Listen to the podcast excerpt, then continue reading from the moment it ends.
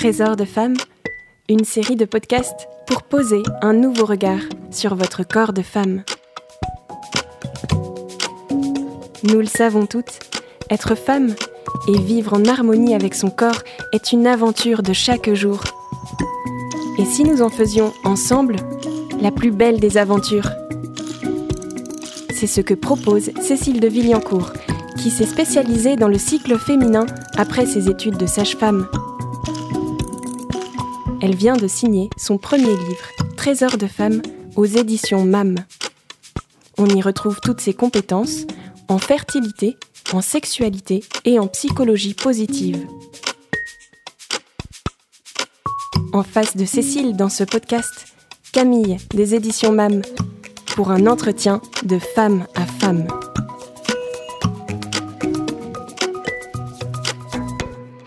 Bonjour Cécile. Bonjour Camille.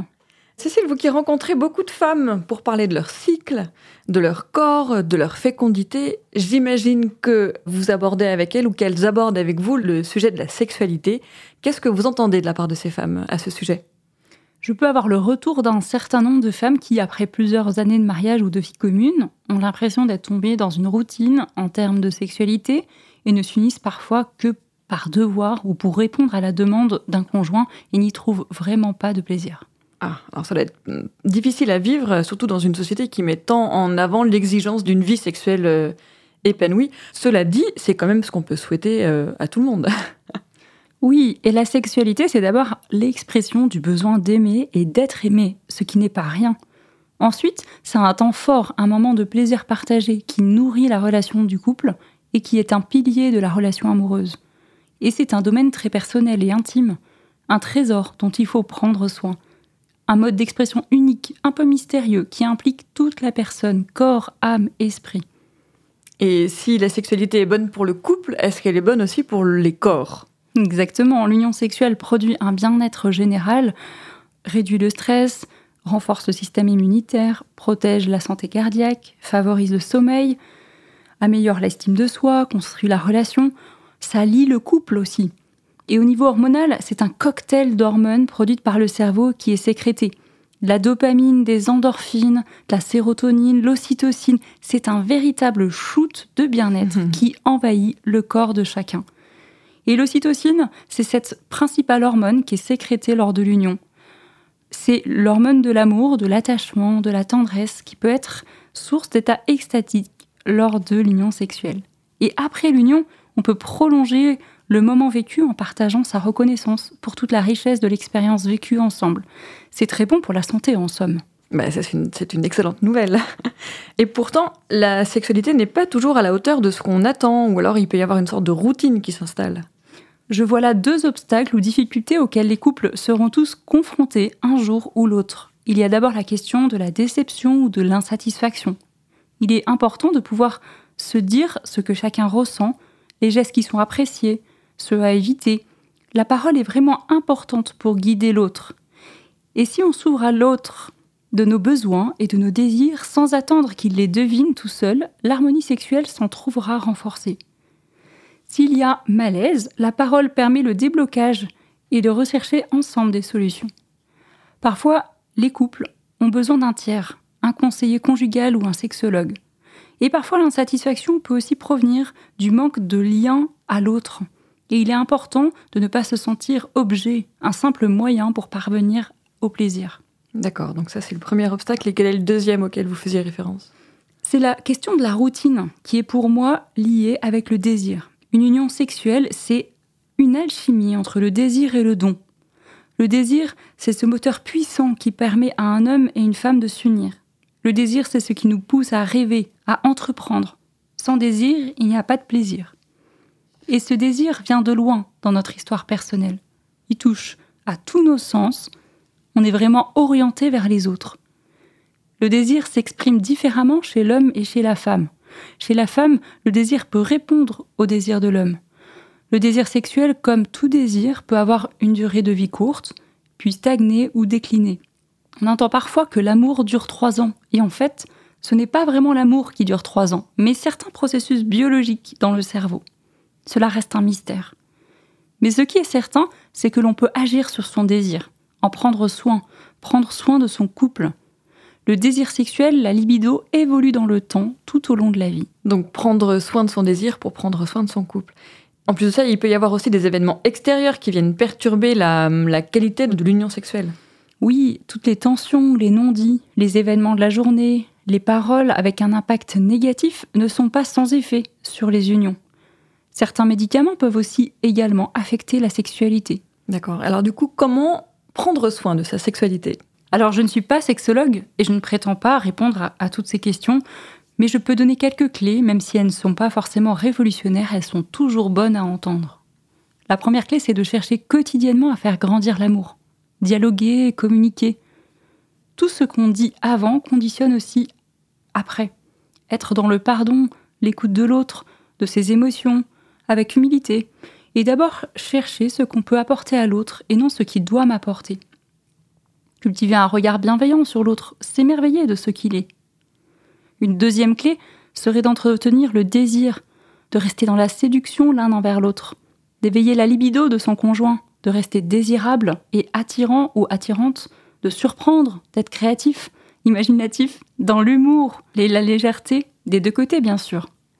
Et il y a plein de choses à inventer à partir du moment où on respecte l'autre. Et on peut aussi interroger l'autre sur ses fantasmes. Une autre clé particulièrement vraie pour la femme, c'est la détente et la disponibilité avant l'union. Cette détente physique et psychique indispensable. D'accord. Et hum, on sait que notre corps de femme change tout au long des étapes et des périodes de notre vie. La sexualité aussi est un sujet qui évolue en fonction de, des étapes qu'on traverse et qu'on franchit. Quelle est l'influence euh, du cycle féminin, par exemple, sur la sexualité? La principale influence du cycle sur la sexualité se joue au niveau de la libido, du désir. La libido évolue tout au long du cycle et elle est très liée aux hormones. On observe un pic avant l'ovulation et la lubrification du vagin est plus importante et rend les rapports plus agréables. On peut également être plus réactive aux caresses et aux sollicitations. Cette libido se modifie en deuxième phase, donc dans la phase post-ovulatoire, où elle a plutôt tendance à baisser. Les hormones jouent énormément. Et si on a un syndrome prémenstruel assez développé, cela peut aussi affecter le désir. Mais que l'on soit dans l'une ou l'autre de ces phases, on peut prendre soin de sa libido. Et j'invite vraiment les femmes à prendre le temps de dire à leur conjoint où elles en sont dans leur cycle pour qu'il puisse soigner les unions en conséquence. Il saura que la femme sera peut-être plus réceptive en première partie de cycle et qu'il faudra prendre un peu plus de temps et de préliminaires ou plus d'attention pendant la deuxième partie du cycle. Cécile, si la période où les femmes ont le plus grand désir correspond à la période où elles sont fertiles, comment faire dans un couple qui souhaite euh, espacer euh, les naissances de façon naturelle, éventuellement avec l'observation du cycle? En effet, c'est délicat, mais l'abstinence qui peut être difficile à vivre pour un couple, dans ce cas-là, c'est peut-être aussi dans ce manque et dans cette frustration que va naître le désir. Et pendant cette période, c'est l'occasion de s'aimer autrement, avec de la tendresse, du dialogue, des actes d'amour autres que sexuels. Et quelle est l'influence, Cécile, de la grossesse sur la sexualité du couple?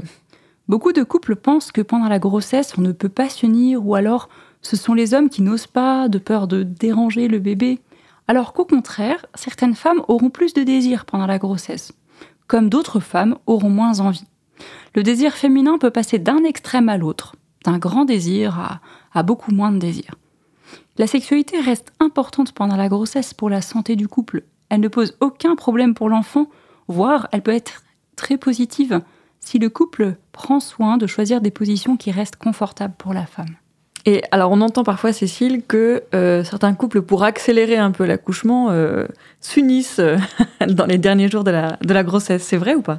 Ça marche? Alors, le sperme de l'homme contient des prostaglandines qui peuvent provoquer des contractions en fin de grossesse si l'enfant est prêt, évidemment. C'est ce qu'on appelle un déclenchement à l'italienne. Ah, les Italiens. C'est pour cela qu'il y a quand même des contre-indications en cas de risque de naissance prématurée. D'accord. Et ces couples-là, en général, euh, après l'accouchement, se posent aussi beaucoup, de questions sur, euh, sur le retour à la sexualité. En effet, la naissance d'un enfant peut provoquer des perturbations dans la sexualité. Il s'opère une fusion entre la mère et l'enfant qui comble le désir de la mère. Celle-ci n'éprouve plus les mêmes besoins. Sa libido peut mettre 8 à 9 mois à revenir, ce qui peut être déstabilisant pour le conjoint. Et si ça dure plus de 9 mois, il est bon de se questionner. Alors il faut oser dire qu'il y a une difficulté, se faire aider par un professionnel pour retrouver un élan, trouver d'autres idées pour retrouver du plaisir, dédier un moment par semaine, juste à deux, se faire des massages, etc., pour développer et retrouver une intimité et une tendresse. Il faut donner la priorité à la bulle d'intimité, prendre soin l'un de l'autre par la complicité et la tendresse, les mots doux, les regards, le toucher tendre, les échanges, le plaisir d'être ensemble, les cadeaux, les sorties, etc. Et quand on souhaite concevoir un enfant et que l'enfant se fait attendre, comment prendre soin de sa sexualité? L'attente de l'enfant et éventuellement les traitements contre la fertilité ont un impact non négligeable sur la fréquence et la qualité des rapports. Les rapports sont souvent focalisés sur la période fertile, avec dans certains cas un peu moins de préliminaires, alors qu'il serait bon de les répartir tout au long du cycle. Et pour améliorer la qualité du sperme, les unions en période fertile peuvent être espacées de deux ou trois jours. Le risque, c'est de voir le désir ou le plaisir être mis de côté ou, de, ou diminuer ou en se focalisant sur l'aspect procréatif de l'union, en oubliant la fonction d'union au sein du couple. Il est donc bon de prendre soin de son couple? Et je vais donner quelques idées. Par exemple, développer la tendresse, les gestes affectueux, faire grandir l'érotisme, son intimité, communiquer, avoir des petites attentions, des services rendus, des lettres et des mots doux, des paroles tendres, des temps de tête à tête, exprimer ses besoins, ses émotions avec confiance à son conjoint. Et surtout, se faire accompagner si on en ressent le besoin. Et comment vivre euh, la sexualité pendant la ménopause et tous les bouleversements qu'elle engendre chez la femme? Si la sexualité était épanouie avant la ménopause, ça a de bonnes chances de continuer après. Les relations sexuelles ralentissent, mais ça n'indique pas la fin du désir sexuel. La sexualité garde tout son sens comme façon de témoigner son amour. La ménopause peut marquer une forme de libération par rapport à la question de la grossesse. Le plaisir et l'excitation peuvent mettre plus de temps à arriver, mais ça peut être l'occasion de vivre sa sexualité plus lentement, plus doucement. En vous écoutant, Cécile, comment ne pas penser au slow sex, la, sexualité lente? Euh, Est-ce que vous pouvez nous dire en quoi ça consiste? Le principe du slow sex, c'est de ralentir la relation pour mieux la vivre. C'est soigner la qualité de la relation à l'autre pendant l'union des corps.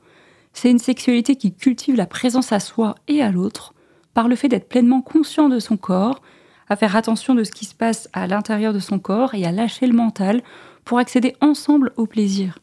C'est mettre de la lenteur dans les mouvements, prendre son temps, prendre une grande plage horaire, décupler la tendresse.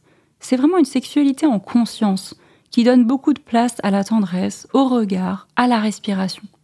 En fait, c'est développer l'être plutôt que le faire en étant vraiment présent à l'autre et dans l'instant présent c'est aussi ralentir et abandonner l'objectif de l'orgasme. Si ça vient, tant mieux, sinon c'est ainsi. Et c'est aussi être à l'écoute de ses sensations corporelles. C'est une rencontre intense avec l'autre où l'union des corps se fait dans une grande présence à l'autre et on ne recherche pas la performance. C'est une façon d'être à expérimenter de temps en temps. Mhm. Et hum, en conclusion, qu'est-ce que Cécile, qu'est-ce que vous souhaitez aux femmes qui nous écoutent? Alors je leur souhaite d'abord une vie sexuelle épanouie à tout âge. Et puis l'enjeu pour les femmes, c'est d'oser parler des difficultés et oser aussi aller se faire aider et se faire accompagner si besoin. D'accord. Merci beaucoup Cécile. Merci Camille. Si vous avez aimé cet épisode, n'hésitez pas à le liker, à le commenter, à le relayer et à écouter les autres épisodes de la série.